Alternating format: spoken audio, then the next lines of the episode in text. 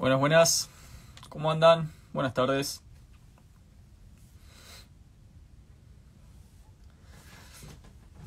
Buenas tardes. ¿Se escucha? ¿Cómo anda eso?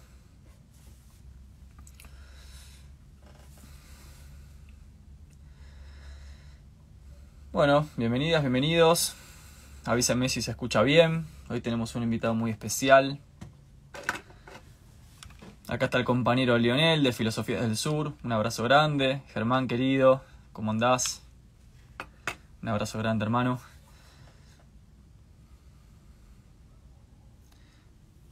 Bueno, hoy tenemos un vivo muy especial con nuestro querido amigo Felipe Piña, que se está conectando en este momento. Vamos a estar charlando un poquito de filosofía e historia, sobre todo de historia. Eh, así que bueno, qué gusto nos encontremos. Se escucha mejor, ¿no? Que con los otros auriculares de antes.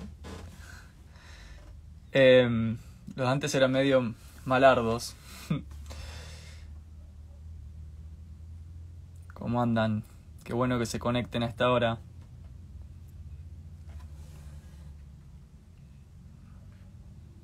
A ver, a ver. Esperen que tengo un poco de retorno.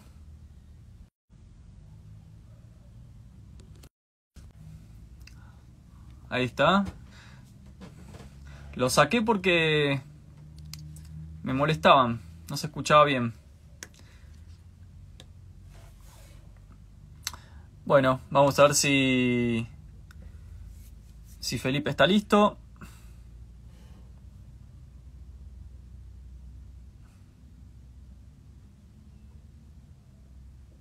Ahí lo vamos a invitar. Ahí está. Bueno, Felipe.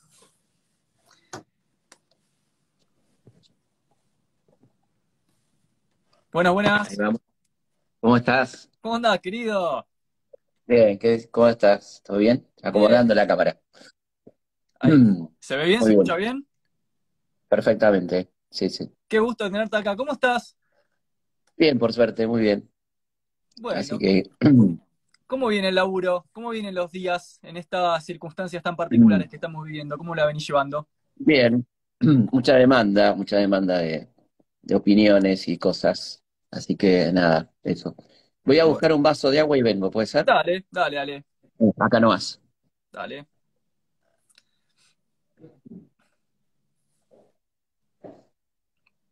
Bueno, también saludar a todos los que se van conectando.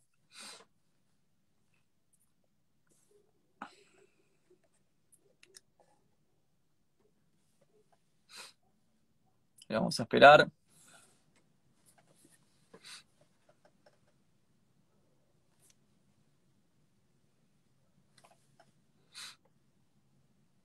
Veo que se está conectando gente de todas partes.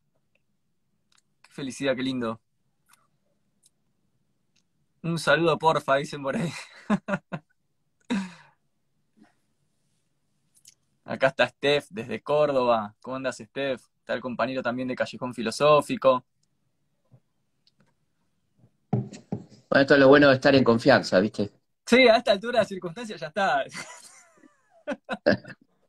Acá tengo tu libro de, de Gardel, que me firmaste una vez. Ah, bueno, muy ¿te lindo, gustó? muy lindo, muy lindo. Me parece que es súper recomendable también para la gente que está acá, acá mirando.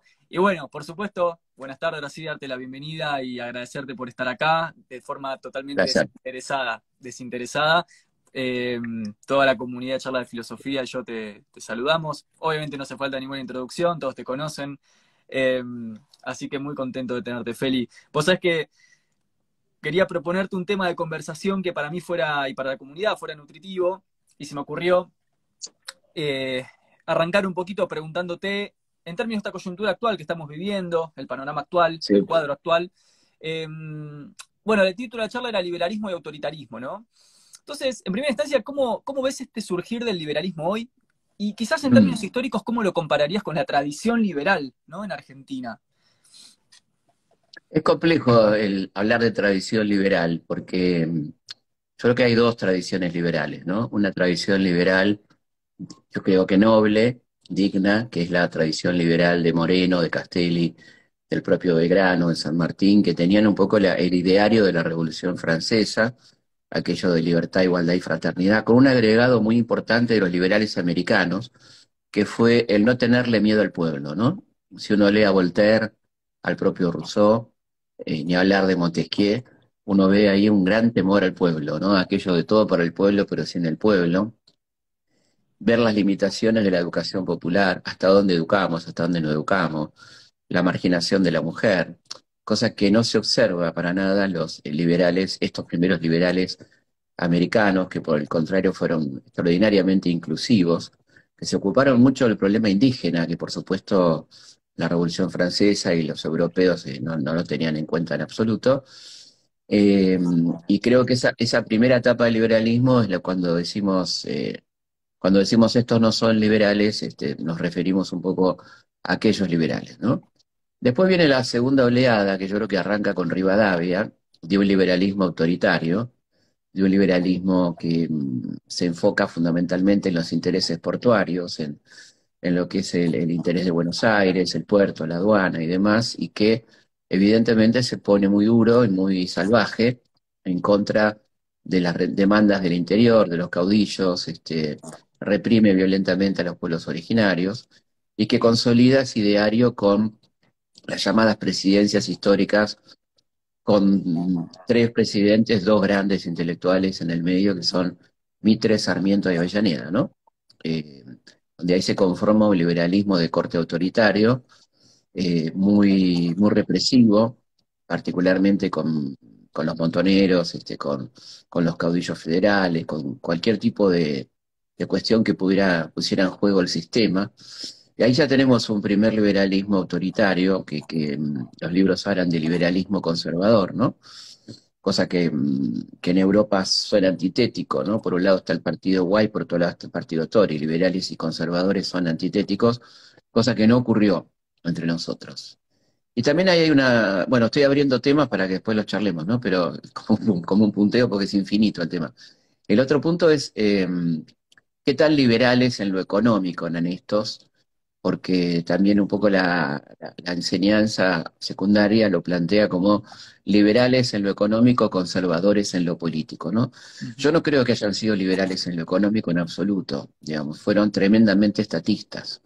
Cuando uno observa lo que hicieron con el Estado a partir de Mitre, el Estado tiene una presencia extraordinaria en todos los ámbitos, eh, en el ámbito educativo, en el ámbito religioso, en el ámbito impositivo, en el ámbito de conformación de los negocios que se van a hacer.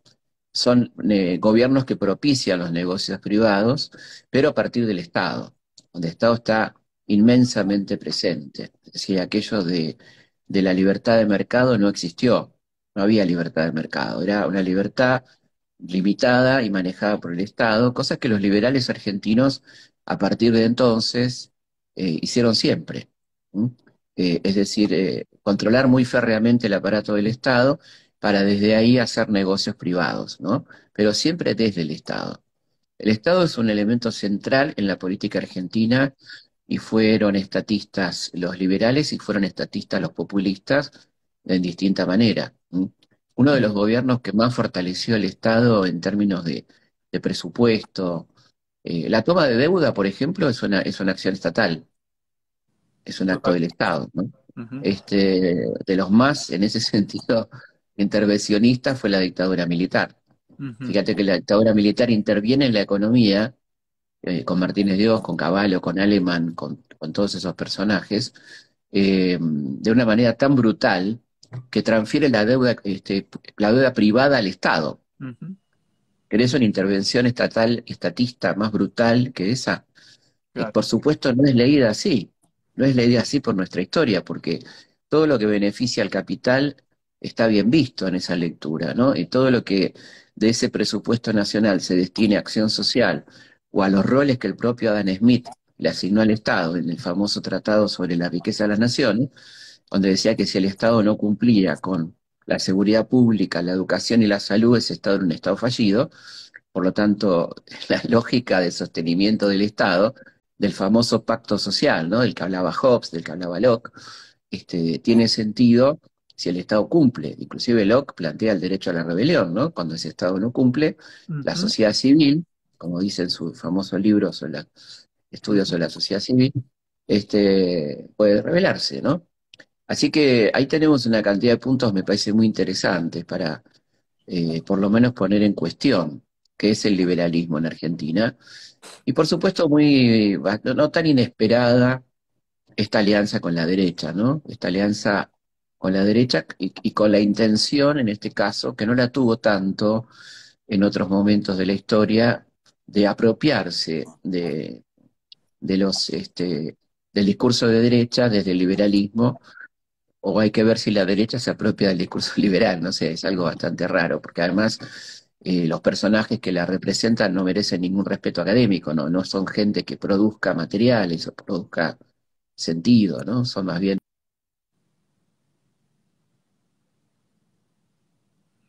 Creo que se le, se le tildó a Felipe. No sé si a mí me escuchan y se ve bien. Ahí está, ahí está. Se eh, gente, que, gente que se maneja con, con lo sensorial, digamos, ¿no? Con la, con la, como hizo siempre el fascismo, eh, recurriendo a lo, a lo sensorial y no a lo, a lo intelectual, ¿no? Eh, así que esta etapa es una etapa nueva que merece ser estudiada, sé que vos lo estás haciendo, en profundidad, porque es este es rara, ¿no? Es rara, eh, pero, pero ya hablaremos de, lo que viene. Yo creo que, hay una, tradición histórica del liberalismo eh, muy vinculada al autoritarismo, ¿no? Muy vinculada al autoritarismo, el ejercicio del poder, de la, del poder de policía, como se decía, la represión. Fíjate que Mitre, que es considerado el, como uno de los popes del liberalismo argentino, eh, cuando crea La Nación, que, que, es curioso porque su diario se llama La Nación también, ¿no? Él crea la nación en el 62 cuando unifica la fuerza eh, Buenos Aires con el interior y se convierte en el primer presidente de esa unificación a palos, como decía el propio Sarmiento. Eh, lo primero que hace es un ejército que se lleva el 50% del presupuesto nacional, ese ejército, ¿no? ese gasto en defensa. ¿Cuáles eran las hipótesis de conflicto externa? Ninguna. ¿A qué se va a aplicar esa represión o ese dinero? A la represión interna fundamentalmente de Peñalosa, de Varela, de los últimos federales, ¿no? De disciplinar al interior para aplicar el modelo portuario. Y ahí hay un elemento, a ambos nos gusta la lingüística y lo nominal, hay un elemento altamente interesante. ¿Cómo se llamó ese proceso? Proceso de organización nacional.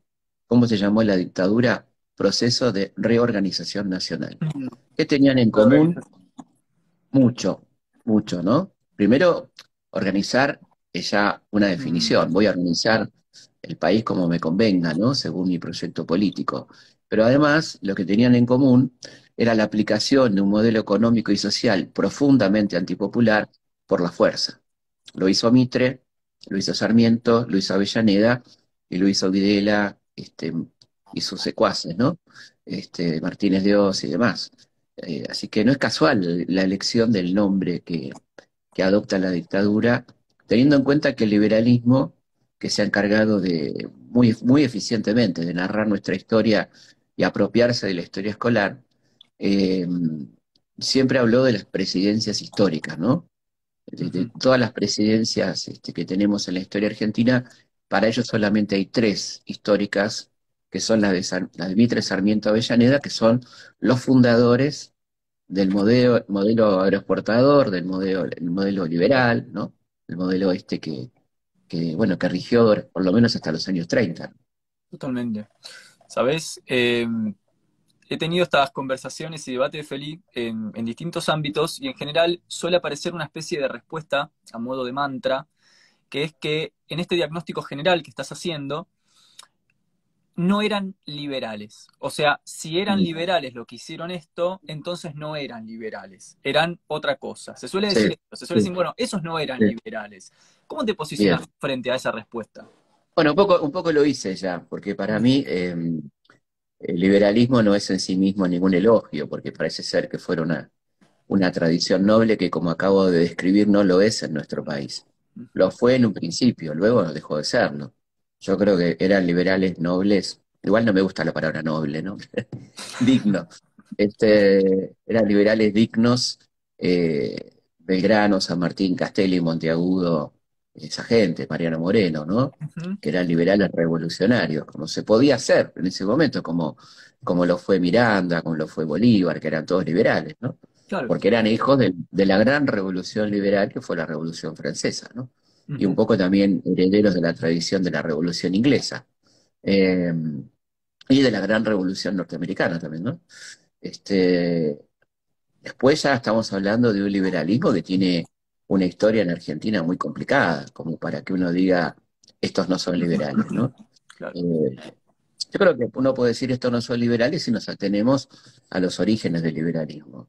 Si nos atenemos a la historia del liberalismo en Argentina, esto uno podría decir, bueno, sí, son productos lógicos de una, de una tradición autoritaria que se fue este, reforzando con el tiempo, que, que, se fue corriendo más a la derecha con el tiempo, que avaló todas las dictaduras militares. Todas las dictaduras militares tuvieron ministros liberales o de, origen liberal.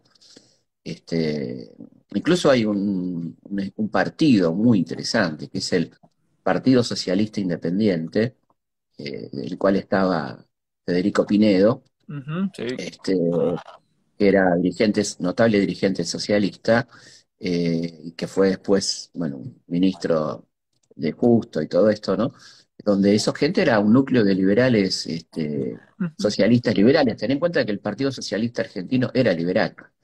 ¿no? El Partido Socialista, el primer número de la vanguardia, que precede al partido, vos sabés que es muy interesante porque la vanguardia aparece en 1894 y el partido se funda en 1896. El número uno de la vanguardia, en la tapa, con dibujo, dice, somos los hijos de Smith, Ricardo y Marx. En ese orden, en ese orden. Y la verdad es que cuando uno, uno ve la historia del partido, muy poco de Marx, sobre todo después de una etapa que uno podría decir semi-heroica, con Alfredo Palacio, con la legislación, que hicieron un laburo legislativo muy digno, sus posturas políticas fueron muy cuestionables. Su liberalismo era tal que siendo un, partido que tenía como clientela a la clase obrera, si bien siempre era la clase obrera, como dice Hugo del Campo, la, la aristocracia del movimiento obrero, es decir, maquinistas de ferrocarril, tipógrafos, eh, eh, tipos especializados, ¿no? Casi lindando con la clase media, eh, profesionales, abogados, médicos, eso era un poco el Partido Socialista. Era tal su liberalismo que se, oponían a, las leyes proteccionistas. Este, es más, hay, hay fotos, lo pueden ver en internet, hay fotos de manifestaciones socialistas que dicen comercio libre. Este, aunque esto perjudicara a la industria nacional y era algo enormemente contradictorio, pero eran tremendamente, eran tremendamente liberales, tremendamente liberales, ¿no? Es decir, que el liberalismo tuvo, tuvo esas sinuosidades, eh, y por supuesto a partir de, la Semana Trágica, donde tenemos gente proveniente de sectores liberales que apoyaban esto. Los grandes diarios se decían liberales, La Nación y la prensa se decían ambos profetas del liberalismo y fueron, apoyaron la represión de la Semana Trágica, apoyaron la represión de la Patagonia, no estamos hablando de miles de muertos, ¿no? Apoyaron el golpe de Uriburu, apoyaron todos los golpes de Estado y como movimiento político proveyeron a los, a los golpes de Estado en dos niveles tremendamente centrales, economía y justicia, poder judicial, ¿no? fueron los grandes proveedores de jueces, este, integrantes del Poder Judicial y de ministros de Economía y funcionarios de Economía, que es, en definitiva, te diría lo más importante de un gobierno, ¿no? Prácticamente. Este, ellos fijaban los lineamientos, este, estaban a veces por encima del poder militar, ¿no? Este, yo creo claramente que Martínez Dios tenía mucho más poder que Videla, no me cabe ninguna duda. Eh, Sin duda y por supuesto acordaban, acordaban absolutamente con el modelo represivo. Ninguno de ellos salió a decir este, nada desde lo liberal este, en defensa de los derechos humanos, ¿no?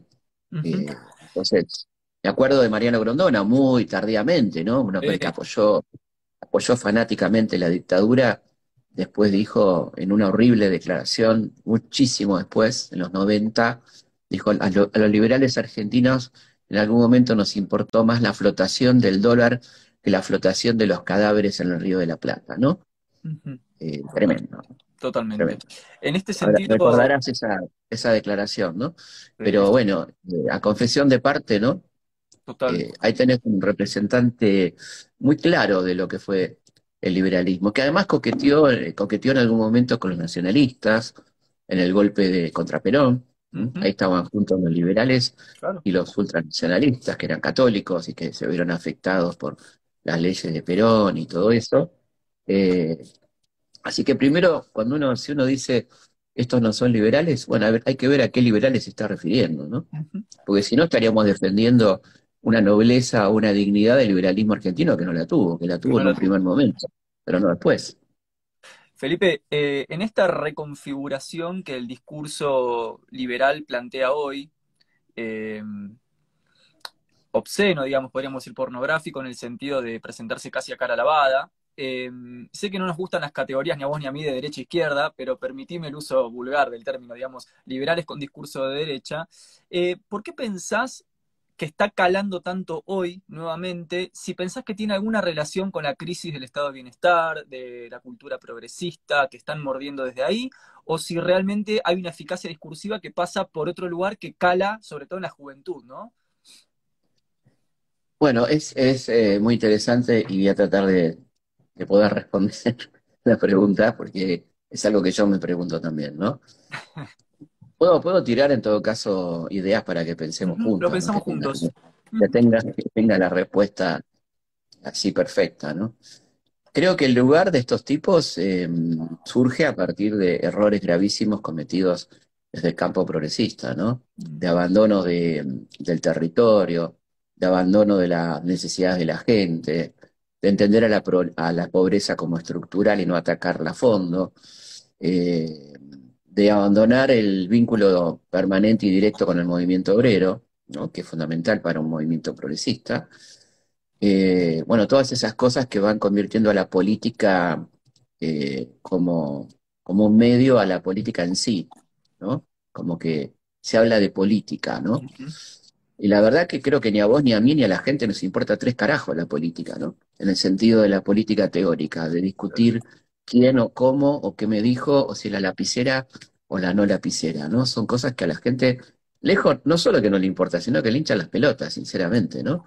Este, entonces, en esa, en esa lejanía, eh, alguien que no tiene ningún compromiso con nada, que no tiene ni un arraigo este, emotivo, ni un arraigo humanitario, ni una posibilidad cierta de ejercer el poder en lo inmediato, puede decir cualquier cosa, puede apelar a lo emotivo, al odio, que es eh, quizá el discurso más eficiente en estos tiempos, a partir del resentimiento, de la bronca cotidiana, del tipo que, se, que la pasa mal y que, que, bueno, que, estos saben cómo hablarle al oído y, y en todo caso desviar la atención de quiénes son los que lo están perjudicando, ¿no? Directamente.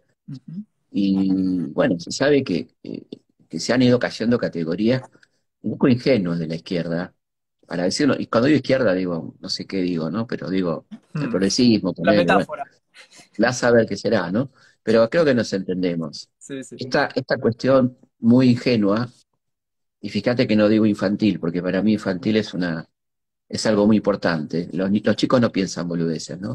Por eso digo ingenuo, entonces no son infantiles. ¿Te acuerdas que habíamos hablado de eso en el vivo anterior? ¿Te acordás? De la importancia de esa categoría. Para mí los pibes, son geniales y decir un pensamiento infantil para mí es, algo superlativo. Un pensamiento infantil es un pensamiento a tener en cuenta. Entonces digo ingenuo eh, de, por ejemplo, los pobres son revolucionarios.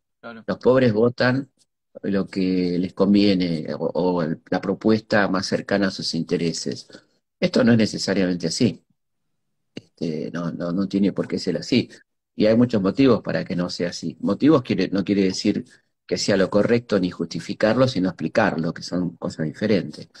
Eh, primero, la, posibilidad de análisis de esta gente que, que, no le dejan acceder a niveles de análisis y instrucción, este, lo mínimo y básico, gente que labura 10 horas por día este, que, tiene poca posibilidad de sentarse a reflexionar, no porque no quiera, sino porque tiene urgencias como, como morfa ese día o el día siguiente. este, después, claramente, la, devaluación de la, de la educación, ¿no? que, abarca a mucha gente, este, donde evidentemente se va devaluando el modelo educativo, la importancia de educarse, la importancia de formarse, ¿no? Y obviamente el discurso, este discurso cotidiano que escuchan cotidianamente, es un discurso que llega, llega fuerte, ¿no? Este, mirá, mientras vos estás este, sufriendo, estos tipos cobran el, sueldo de diputado, mientras vos estás haciendo esto, no sé qué, eh, recurriendo a, lo más feo del ser humano, que es el odio, la envidia, ¿no? Todas estas cosas.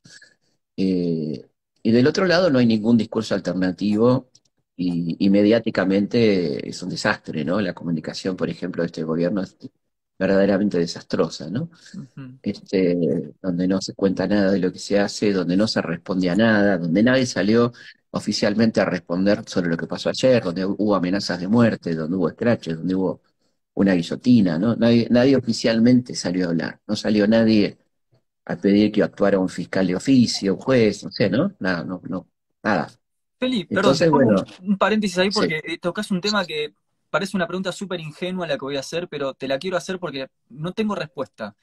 ¿Por qué pensás que pasa eso que estás diciendo? Esa especie de liberar la cancha tan fácilmente hacia el avance de estos nuevos discursos. Que, que no hay una, no, respuesta. no tengo respuesta, no tengo respuesta. No lo puedo creer, sinceramente no lo puedo creer. Mm. Eh, me parece que mm, quizá no, no se está perdiendo la tradición peronista, ¿no? El peronismo nunca se quedó callado frente a estas cosas. Frente a esto había una, una contramovilización, sacar a la gente a la calle, responder con el pueblo en la calle. Lo que pasa es que, claro, si, si se va perdiendo el contacto, no, no es tan fácil recurrir y convocar, ¿no? Creo que ahí está un poco la cosa. Pero bueno, dejar pasar estas cosas es muy peligroso, ¿no? Eh, que cualquiera diga cualquier cosa, que haya amenazas permanentemente dichas este, en la televisión todos los días, o chistes racistas, ¿no? Como escuchamos todos los días en algunos programas de, televisión, donde el INADI parece que no existe, o, este, o el CONFER. Este, bueno, todas cosas que van pasando y que evidentemente van construyendo una imagen de debilidad, que es lo que además quieren demostrar eh, desde, ese sector, ¿no? Y que de alguna manera se confirma, en la medida que no se reacciona, se confirma, ¿no? Este, eh, así que creo que, ahí, te digo, no tengo una respuesta precisa, básicamente no puedo creer este nivel de ineficiencia, ineficacia e inacción, ¿no? Que nos pone a todos en peligro, ¿no? Y pone a la sociedad en peligro, porque este tipo de violencia que va escalando, si cada marcha hay una, el otro, la otra vez fueron los sacos con los muertos, ahora viene una guillotina, después viene una horca, bueno, se va escalando. No importa quiénes sean las personas amenazadas acá. Esto no se puede permitir en una sociedad civilizada, digamos, democrática, como se dice, ¿no? Este, pero bueno, nadie reacciona, ¿no? Nadie, nadie reacciona como tiene que reaccionar, digo, desde la justicia, desde, este, desde los poderes fácticos, ¿no? ¿Crees que en esta línea, y te hago la última porque sé que estás con, con el tiempo justo y ya por demás de amable que te sumaste tan, tan afectivamente, ¿crees que hay una configuración global? Porque yo mucho de lo que está diciendo lo veo como un diagnóstico global, un, retorno sí, Sí, claro. claro que sí. Primero, primero creo que es muy importante lo que decís porque hay que terminar con la, con la originalidad de la Argentina, ¿no? Claro. De que somos un país original, solamente acá pasan estas cosas, solamente acá, no sé qué. No, somos absolutamente globales, respondemos a modelos globales, hay fascismos como el que está ocurriendo en Argentina en todos lados, este, Colombia, en Ecuador, en Chile, en Europa, en España, tenés a Vox, ¿no? En Francia tenés a Le Pen, en, Austria ni hablar, en, Hungría. Es un modelo mundial, evidentemente. Eh, pero bueno, eso, eso este, creo que, a diferencia de esos países, me parece que la Argentina tiene elementos como para reaccionar tiene un movimiento obrero fuerte, tiene, tiene un movimiento popular históricamente que, podría este, responder discursivamente y en la calle, ¿no? A este tipo de cosas. Eh, que creo que es la única manera. Este, si no, este, el peligro es muy grande. El, peligro es muy grande. ¿Le tenés fe en este sentido al modelo Estado y al movimiento peronista? Es una doble pregunta. ¿Le tenés fe a ambas cosas, a una cosa? No, no le tengo, no, no le tengo mucha fe.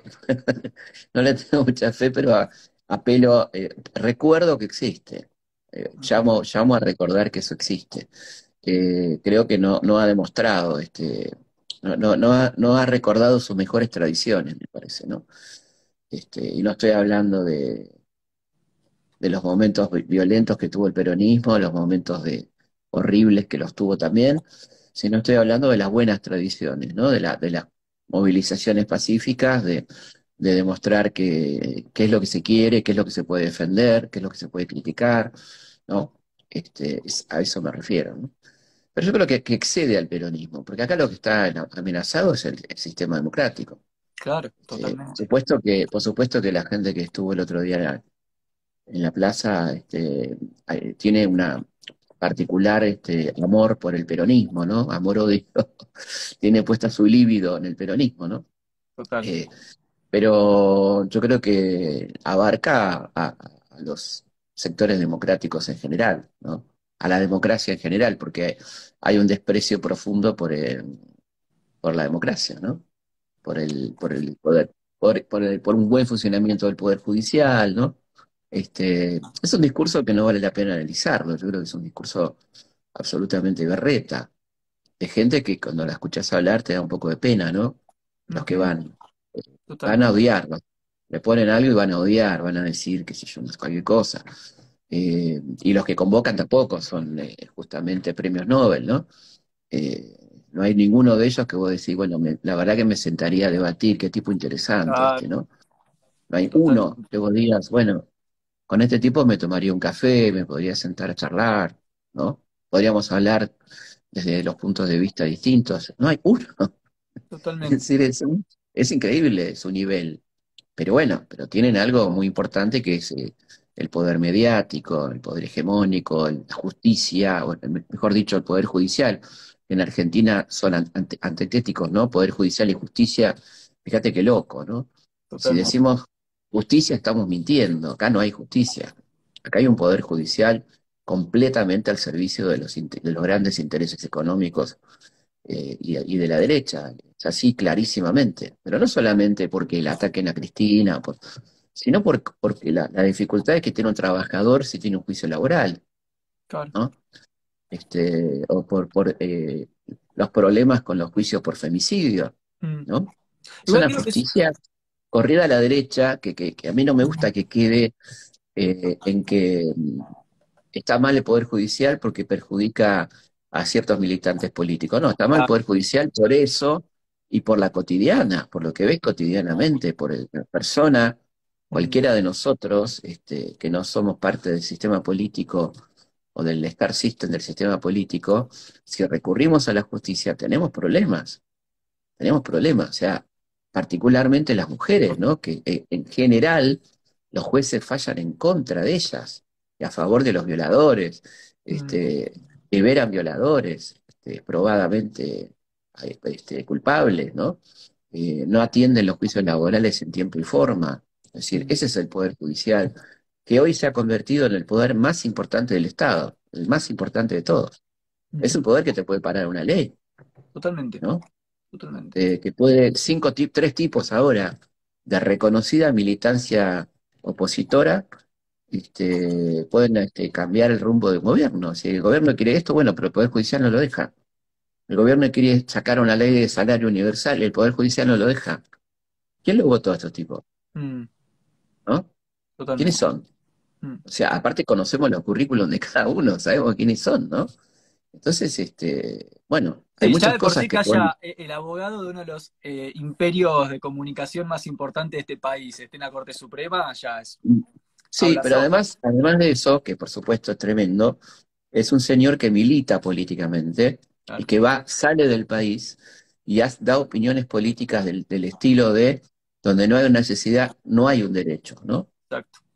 Es decir, ¿para qué carajo sirve la justicia si donde hay una necesidad no nace un derecho, ¿no? ¿Qué me está diciendo ese señor que es el presidente de la Corte Suprema de Justicia de mi país? Me está diciendo que los derechos, qué es derecho y qué no es derecho, lo van a decidir ellos. Total. Es tremendo esto.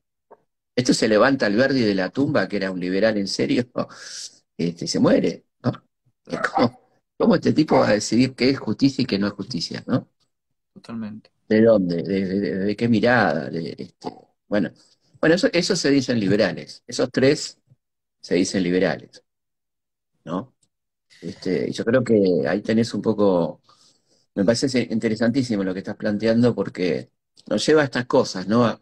primero, no tener una mirada tan lineal de, decir estos no son liberales. Bueno, vamos a ver si no son liberales. Fíjate lo que es el liberalismo en la historia argentina, ¿no?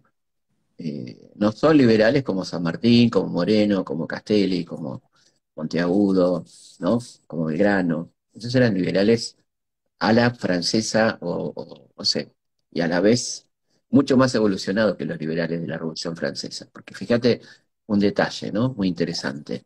Manuel Belgrano, liberal argentino, este, promueve la igualdad de género. El primero que promueve la igualdad de género allá por 1795. En 1793, en Francia, mandan a la guillotina a Olimpia de Gouges mm. por promover los derechos de la mujer y la ciudadana. ¿Eh? O sea, pero la Revolución Francesa no se admitían los derechos de la mujer, a pesar de que la Revolución se llenaba la boca con, con la mujer, con todos los símbolos de la Revolución son mujeres, la libertad, la república, la justicia, son todas mujeres, pero la mujer no cambió en nada su situación este, jurídica ni social eh, durante la Revolución. Y acá, esta reinterpretación de ese liberalismo americano, que para mí le da un contenido revolucionario mucho más fuerte del que tuvo la Revolución Francesa, por ejemplo, lo que pasó en Haití, cuando los, revolucionarios haitianos, que es una revolución de esclavos, siguiendo los principios de la, de la madre patria, recordemos Haití, una colonia francesa, hacen su revolución y se referencia en la Revolución Francesa dice, bueno, y por supuesto la libertad de los esclavos. Napoleón le dice, no, no, libertad de los esclavos no, y manda una fuerza expedicionaria tremenda a hacer una masacre en Haití que es derrotada.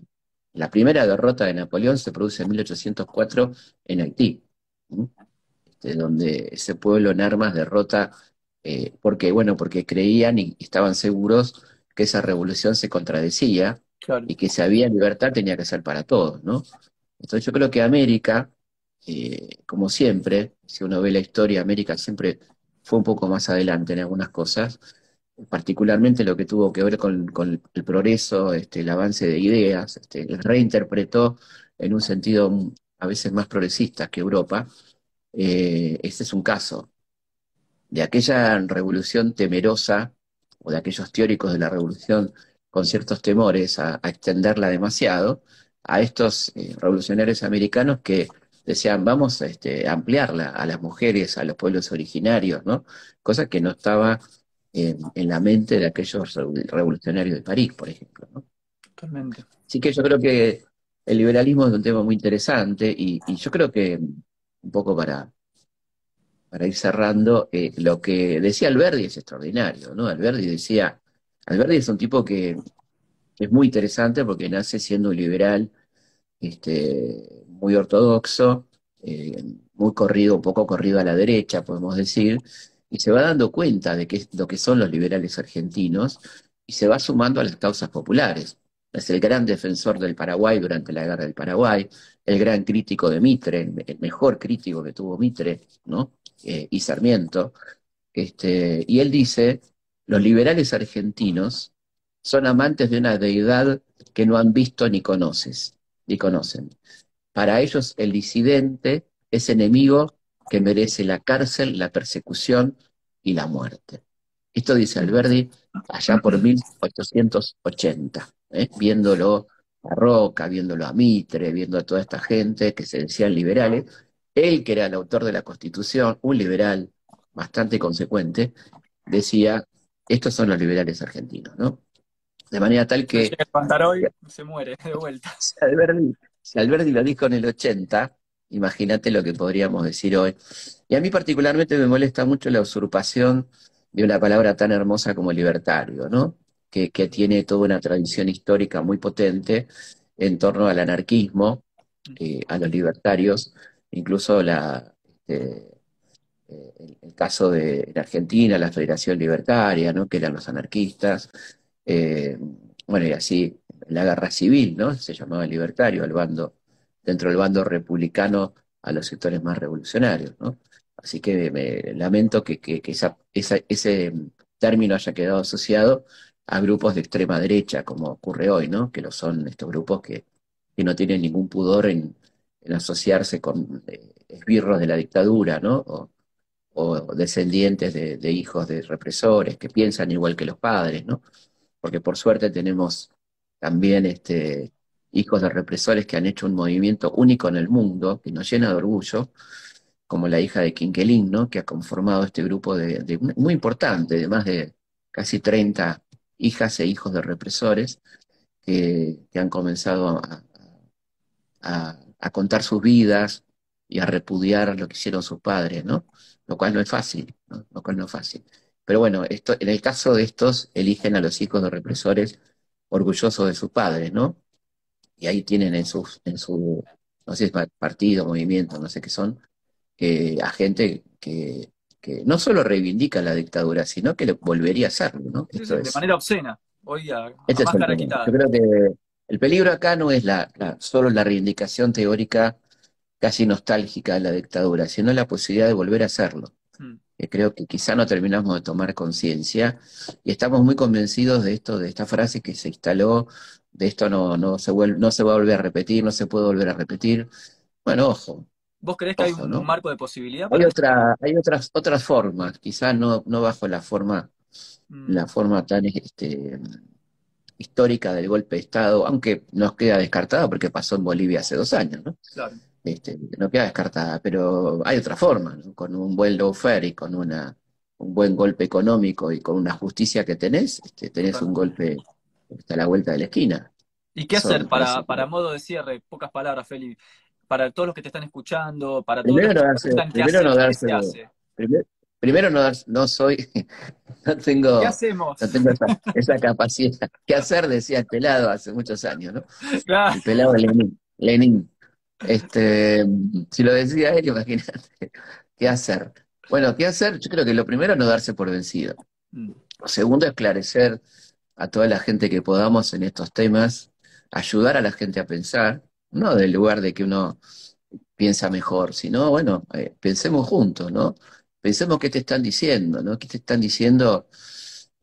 qué sé yo, me, me acuerdo el otro día un señor que me decía que, que extrañaba a Macri porque Macri, como es empresario eh, y es rico, no, no roba, no, ellos no roban, me dice.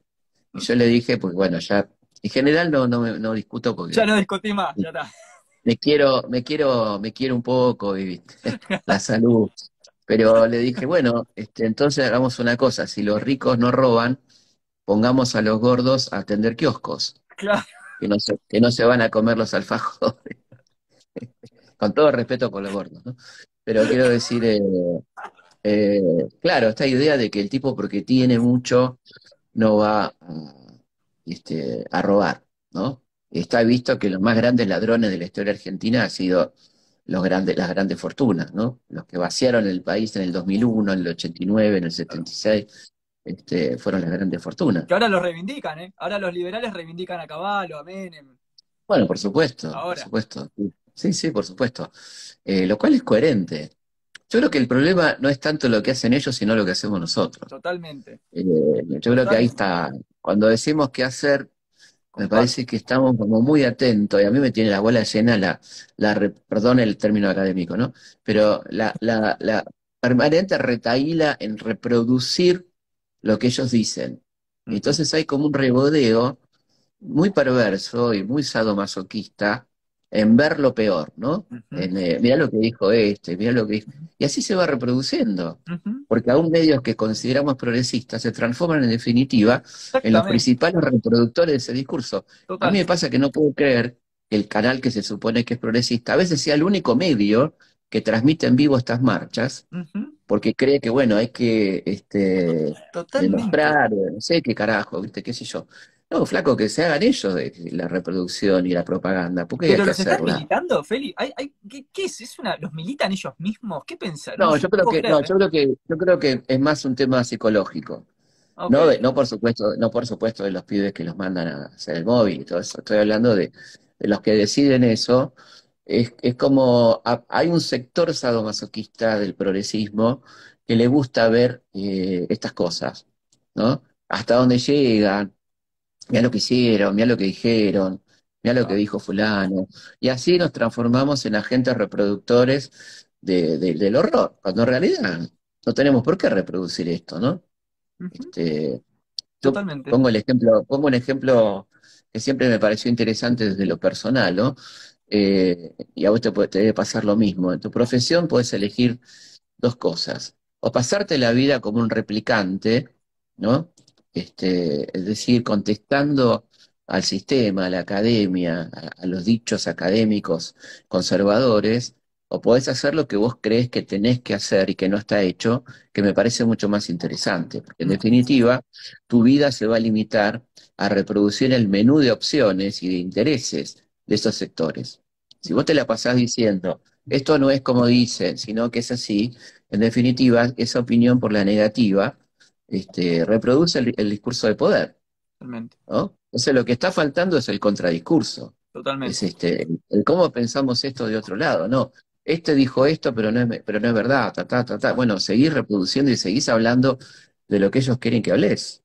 Entonces yo creo que hay una, hay un error gravísimo, primero comunicacional, un, de- un desastre, ¿no? Un desastre absoluto, este, absolutamente. Y, y bueno, por otro lado, estas cosas que yo creo que apelan a cierto sadomasoquismo, ¿no? De, de ver, eh, eh, bueno, esta cosa de, de qué, qué tremendos que son, hasta dónde van a llegar. Bueno, ya sabemos dónde van a llegar.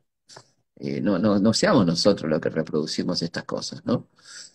Eh, empecemos a ver qué, qué pensamos, cómo salimos, como decís vos, qué hacemos, qué proponemos, qué mirada tenemos de la historia, qué mirada tenemos de la filosofía, pero nosotros, no sin decir lo que dice fulano está mal, esto ya está, bueno, sí, sí, ya sabemos. Eh, Bueno, pongamos algo sobre la mesa para que la gente piense y ayudemos a pensar, ¿no? Lo que yo trato de hacer y lo que vos tratás de hacer todos los días, seguramente, ¿no? Es decir, este, pero volver a, a- a glorificar de alguna manera el horror, ¿no? Cuando, cuando decimos, este, bueno, mirá lo que dijo, hasta lo que pasó. Bueno, eso hay que judicializarlo, ¿no? Eso tiene que ir por vía judicial. Ahora, reproducir todo el tiempo eso eh, no sirve para nada, no sirve para nada. Y me parece que pasa mucho eso, ¿no? Totalmente. Este, y, y falta, falta propuesta, falta eh, qué se hace frente a esto, ¿no? El horror de ello lo conocemos de sobra, o sea, y hasta dónde puede llegar sabemos perfectamente. ¿no? Puede llegar a, a cualquier cosa, no, no hay duda. Ayer hablar. mataron a un político en pleno cumpleaños con su familia en Brasil, ¿no? Con este discurso de odio. mm, Ojo, ¿no? Ojo, cuidado. ¿Mm? No estamos tan lejos, ¿eh? No, no, seguro. Este, y el odio lleva a que algún loquito le haces la cabeza, le haces la cabeza y algún loquito, y bueno, por ahí, qué, qué sé yo. Este, y es permanente, es un odio permanente, y suflado en la gente que lamentablemente, vos tenés la suerte de vivir en Bariloche, pero los que vivimos acá en Capital, lo vivís cotidianamente en la calle, ¿no? El, nivel de agresión que tiene la gente. No, hablo en lo personal porque yo no tengo, por suerte no tengo esos problemas, no, no hablo de algo para mí, pero lo, ves en el nivel de agresión, de, enojo, de, de contestar mal, de, estar como muy, dispuesto a la pelea, ¿no? Este, que, que te das cuenta que viene de ahí, ¿no? Este Totalmente. odio insuflado permanentemente, un- que es un recurso muy eficaz, ¿no? Fíjate que llevó a Hitler al poder, ¿no? No, no otra cosa llevó a Hitler al poder que el odio, ¿no? Este, el odio y aprovechar la desesperación, el momento de desesperación, ¿no? Este, Total. dos cosas que hoy en Argentina están. Hay desesperación y hay odio, ¿no? Absolutamente. Absolutamente. Entonces yo creo que, bueno, es un momento que, que lo que lo, lo que no puede pasar de ninguna manera son los egos, peleas de egos. Este, no hay, no hay, no hay más mínimo lugar para eso. Y, y no hay interpretaciones posibles, me parece, ¿no? Esto me cansa un poco la, la, la interpretación, lo que quiso decir, pero fíjate qué genial lo que dijo. Lo- Muchachos, Ya está. Claro. argentinos a las cosas, decía Ortega y Gasset, ¿no? Este, no, no sigamos hablando boludeces porque no tenemos tiempo, no tenemos tiempo. Eh, no, no, no da, no da.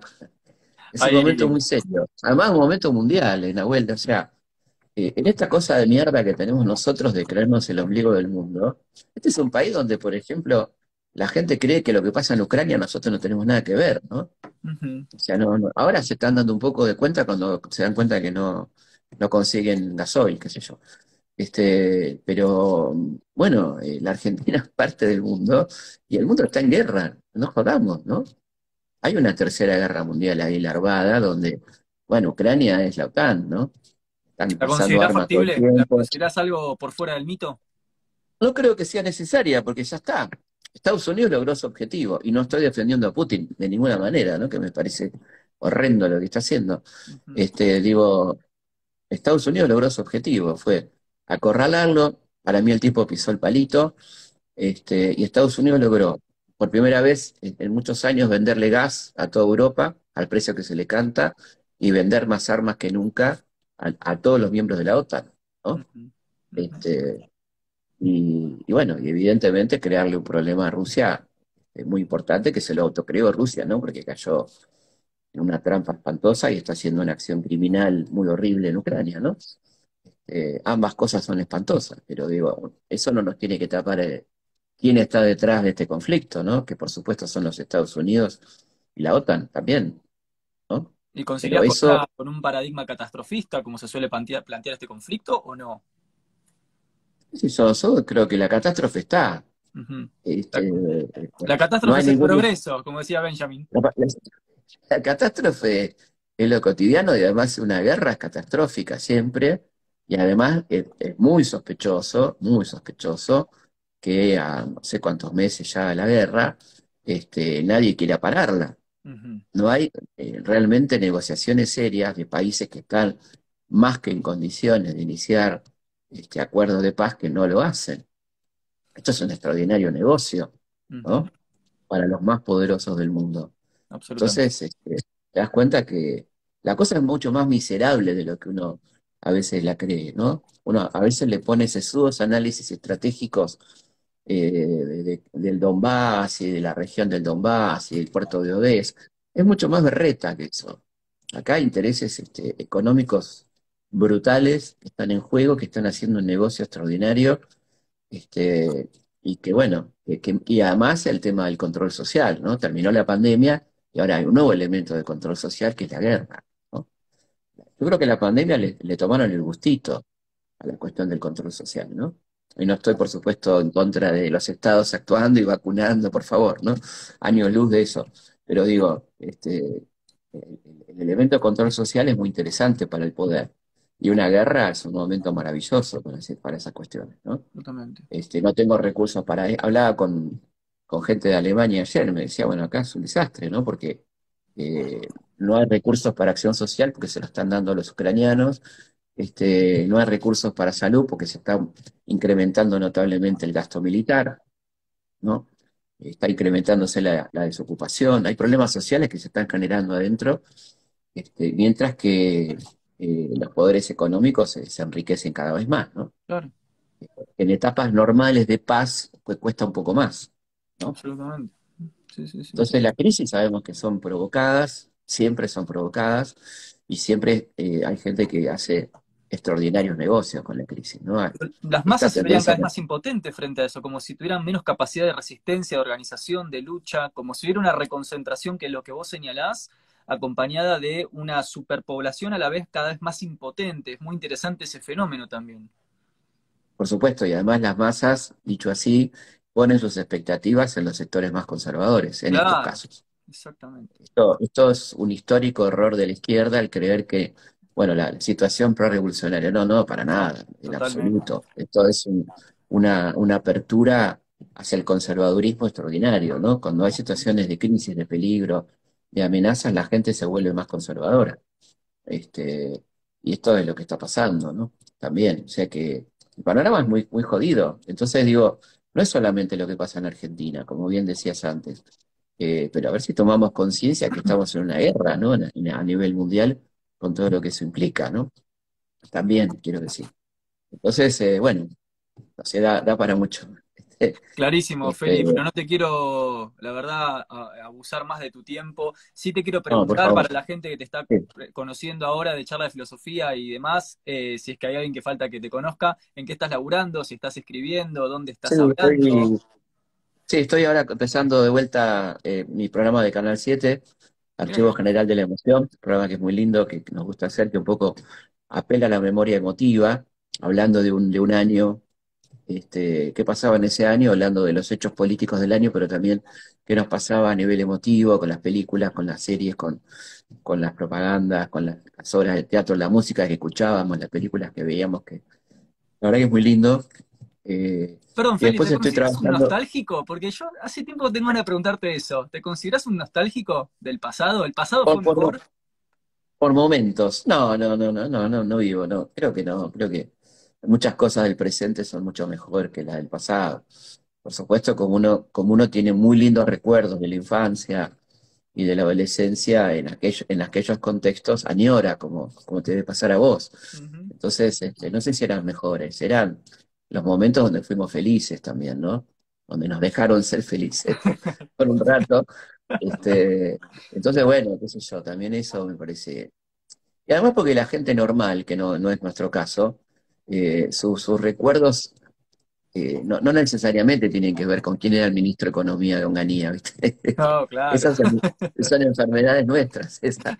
Este, entonces, eh, por ahí te acordás del doctor de, de- de la música de, no sé, de, de una película que te haya gustado, de, de una banda que te copó en los 90 y que, que fue la primera que escuchaste con tu novia, no sé, qué sé yo, cosas que, que son divinas, que son de la memoria emotiva, ¿no? Ujú. Que, que son automáticas, ¿viste? Los perfumes y, y la música te transportan automáticamente a, a ese momento y que no pasa mucho por la razón, ¿no? Pasa por, por cómo vos viviste ese momento. Entonces un poco el programa apela un poco a eso. Este, y después estoy con una, un, un muy lindo proyecto que es un Rosas, un libro sobre rosas, Mira, este, donde, me voy a meter mucho con el tema liberales y, y todo eso porque es, es un momento de quiebre muy interesante en la sociedad argentina, ¿no? ¿ya habías trabajado, Y Rosas? la verdad que tengo una, tengo una mirada bastante equidistante sobre Rosas, no, no soy rosista, ni tampoco soy un antirrosista fanático, ¿no? Pero me parece un tipo muy interesante de la historia argentina, este, como, como un parteaguas, ¿no? Un antes y un después. Y ahí se gestó lo- de lo que, lo que estábamos hablando después, ¿no? Este, este megapoder, con el cual Rosas también tuvo que ver, ¿no? Por supuesto, como gran estanciero que fue.